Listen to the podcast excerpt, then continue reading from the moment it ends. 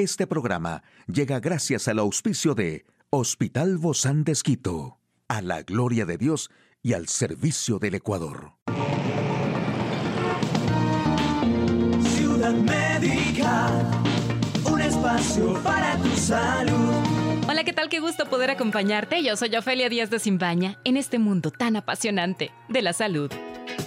Y me encanta esta parte porque siempre aprendo. Hoy te quiero compartir unos alimentos con vitamina D porque mantener buenos niveles de vitamina D ayuda a nuestro cuerpo a combatir la COVID-19. Según un estudio realizado por investigadores de la Universidad de Bar Ilan en Israel, a partir de una muestra de 782 pacientes positivos y 7025 negativos en coronavirus, la investigación señaló que un nivel bajo de vitamina D en sangre es un factor de riesgo para la infección y hospitalización de esta enfermedad. Y así es que la vitamina D como todos sabemos, se genera en un 80% a través de los rayos solares, de manera que lo mejor para mantener un nivel correcto es ponernos al sol a diario. Pero también lo podemos encontrar en ciertos alimentos como el salmón, los pescados grasos, el boquerón, la cabala, el arenque, son los reyes de la vitamina D. Y también el huevo, pese a que los pescados grasos son los alimentos que se presentan con diferencia mayores cantidades de vitamina D, los huevos, concretamente la yema, también puede ayudar a mejorar los niveles del organismo. Así es que no le tengamos miedo a la yema, señores y señoras. El aceite de hígado de bacalao, muy habitual en cápsulas, pues no solo es rico en vitamina D, sino que tiene otros múltiples beneficios también para nuestra salud. Y por último, pero no menos importante, un estudio llevado a cabo por la Universidad de Boston señala que las setas expuestas al sol presentan tanta vitamina D como cualquier suplemento. Y por si no sabes, estos son los famosos hongos comestibles, riquísimos por cierto.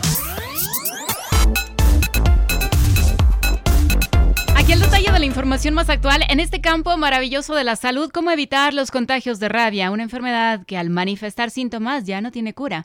¿Por qué los niños y adolescentes con COVID persistente presentan daño pulmonar duradero? ¿Por qué los síntomas de long COVID impulsaron el estudio del síndrome de fatiga crónica? En un momento lo sabremos.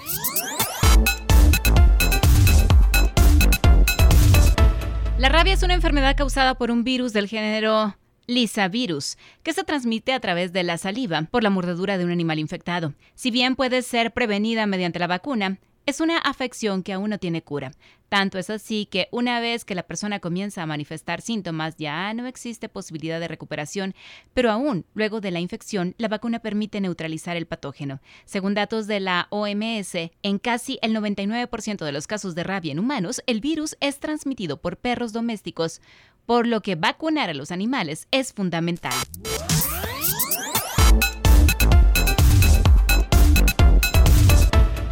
Y los niños y adolescentes con COVID persistente presentan daño pulmonar duradero. Así lo determinó un reciente estudio que analizó los cambios en la estructura y la función pulmonar en menores con infección previa por SARS-CoV-2.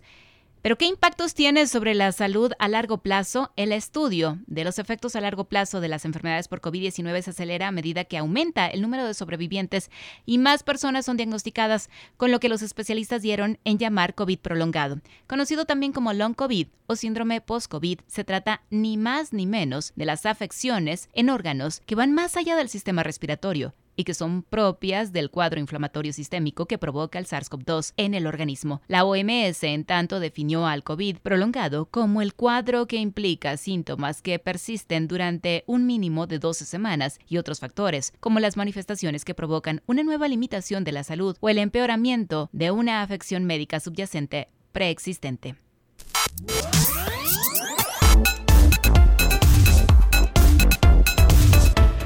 Y este famoso long COVID, esta patología está presente en más del 65% de los que transitan COVID prolongado. Según algunos estudios, se trata de una enfermedad de difícil diagnóstico que, según estimaciones, podría afectar a millones en todo el planeta. La pandemia del SARS-CoV-2 lleva más de dos años entre nosotros y gracias al arduo trabajo de la ciencia en la actualidad, se conocen varios aspectos sobre la enfermedad. Su avance provocó que millones de personas a largo y ancho del planeta se contagiaran, con lo cual las secuelas por esa patología comenzaron a evidenciarse por millones. La más íntimamente relacionada y que se encuentra bajo análisis es el COVID prolongado o long COVID, una serie de síntomas que persiste por meses después de la infección. Los médicos y los investigadores están explorando varias posibilidades que incluyen tener un estado inflamatorio persistente o una respuesta a anticuerpos inadecuada. Y existe otra idea de que existe una actividad viral en curso que está causando daño a los órganos. Así lo indicaron los especialistas del Cleveland. Hoy en Médico Directo hablaremos sobre hernia yatal. ¿Quiere saber usted más de este tema? Lo invito a que nos acompañe. Una charla amigable con nuestro invitado. Hoy recibimos con muchísimo agrado al doctor Paula Barca. Él es médico gastroenterólogo del Hospital Bozán de Esquito. Gracias, doc, por acompañarnos. Bienvenido. Gracias por la invitación. Hoy hablamos de la hernia yatal y quizás sí tiene mucha relación con el reflujo. Justamente, ¿qué es una hernia yatal? ¿Qué, ¿Cómo es que llegamos a ese episodio? ¿Hay algún antecedente? Ya, bueno, eh, la hernia yatal eh, en realidad es una alteración anatómica. Ah, hasta ahora no se sabe claramente cuál es la causa principal de la hernia yatal, pero se habla que en algunos momentos puede ser congénita o desarrollado secundario a cirugías, a traumas, alguna cosa, pero una, una etiología clara es difícil de decirlo, una causa clara. ¿Qué relación tiene con el reflujo? No podemos descartarla ni hacerla a un lado de. Claro, por supuesto. De hecho, el principal síntoma de tener una hernia yatal, que a veces suele haber molestias, dolor, suele ser el reflujo. Sin embargo, una gran cantidad de personas que tienen hernia yatal son pues asintomáticas. No presentan ningún síntoma. No presentan síntomas, así es. Es decir, que llegan con el médico como una emergencia. No, de hecho se las descubre o se las suele descubrir en algún otro tipo de estudio. Por ejemplo, se hacen una endoscopía por A o B motivo y ahí se encuentra la hernia yatal, pero sin síntomas, entonces no, no, eventualmente no se la considera algo patológico. Ciertas recomendaciones como las dietas pueden ayudar a reducir algunas molestias o tienen una relación, juegan un papel importante dentro de eso. Sí, efectivamente, por los síntomas que suele dar el, la hernia y tal que es del reflujo, las dietas relacionadas al manejo del reflujo suelen mejorar, eh, digamos, de, una manera importante. Por ejemplo, el consumo del café, del té, las comidas muy grasas, bebidas carbonatadas, que están destinadas para el manejo del reflujo, suelen mejorar también los síntomas asociados a la hernia yatal. ¿Qué tan cierto es esto de que em, estos pacientes tienen que cenar no una ni dos, sino hasta tres horas antes de acostarse, porque es algo que no hacemos regularmente. Es solo para este tipo de pacientes que, tienen, que van a tener esta hernia yatal o es para todos. En realidad es una medida antirreflujo en general. Para las personas que tengan reflujo por hernia yatal o no por hernia yatal, es una medida que suele ayudar mucho. Por ende, en, las personas que poseen la hernia, eh, el, comer unas tres horas antes de irse a descansar pues también suele aminorar mucho los síntomas asociados. Es decir, 7 para dormir. 10 de la noche. 10 de la noche.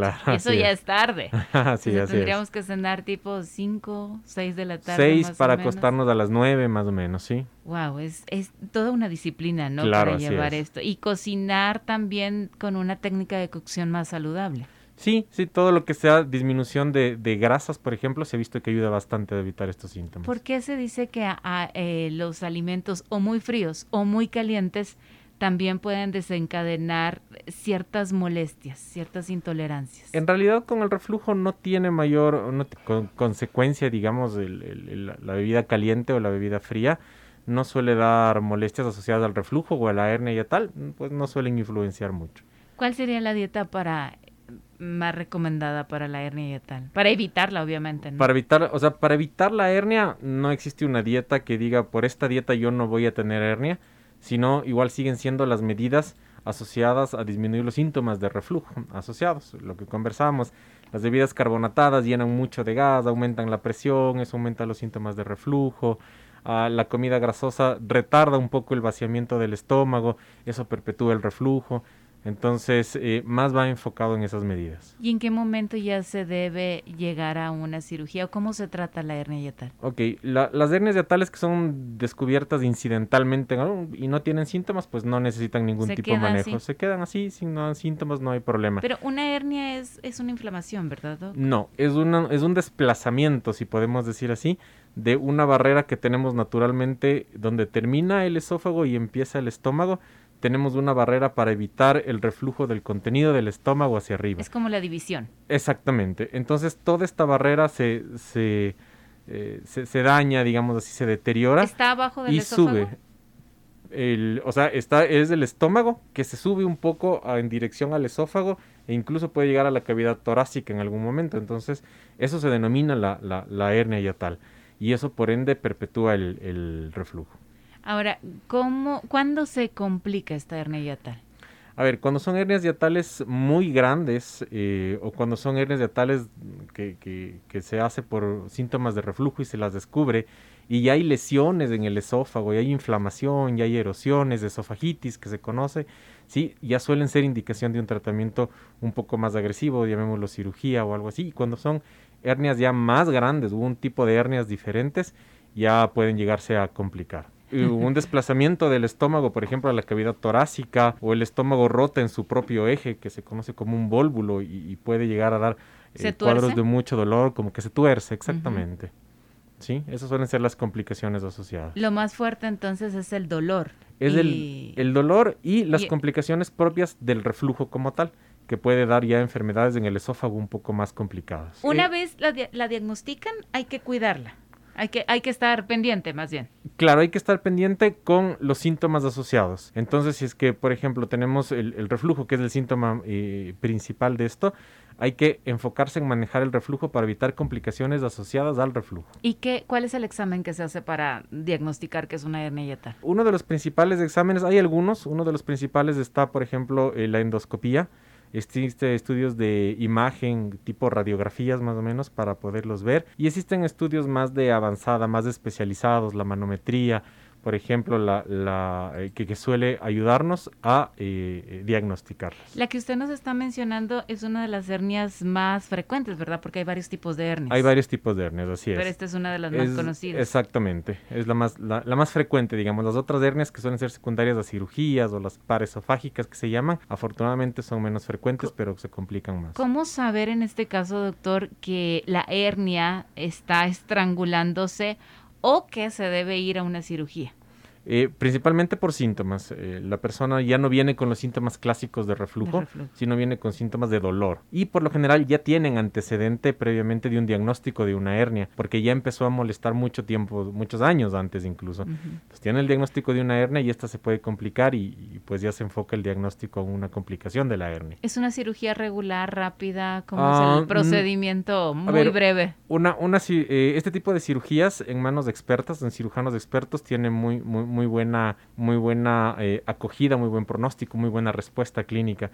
Pero es importante caer en buenas manos para eh, que sea una cirugía. Se requiere una curva de aprendizaje definida y que el cirujano tenga experiencia en esto para poderla hacer. ¿Qué pasa después de la cirugía de hernia yatal?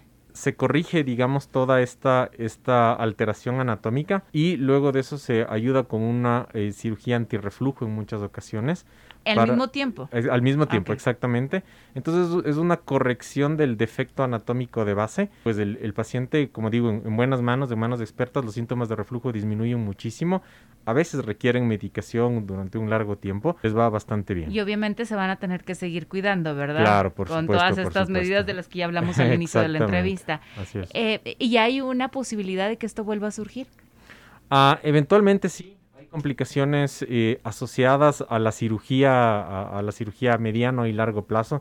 Uh, puede haber úlceras, sangrados, eh, pero digamos que es lo raro. Una cirugía antirreflujo, como digo, en buenas manos, suele ser algo que les va muy bien a los eh, pacientes. ¿Estos pacientes tienen que seguir durmiendo así medios en una posición inclinada o ya pueden dormir normalmente? O sea, el momento que se hace la corrección y se hace la cirugía antirreflujo también a su vez, uh, por lo general pueden, pueden disminuir los síntomas, pero lamentablemente no siempre desaparecen por completo.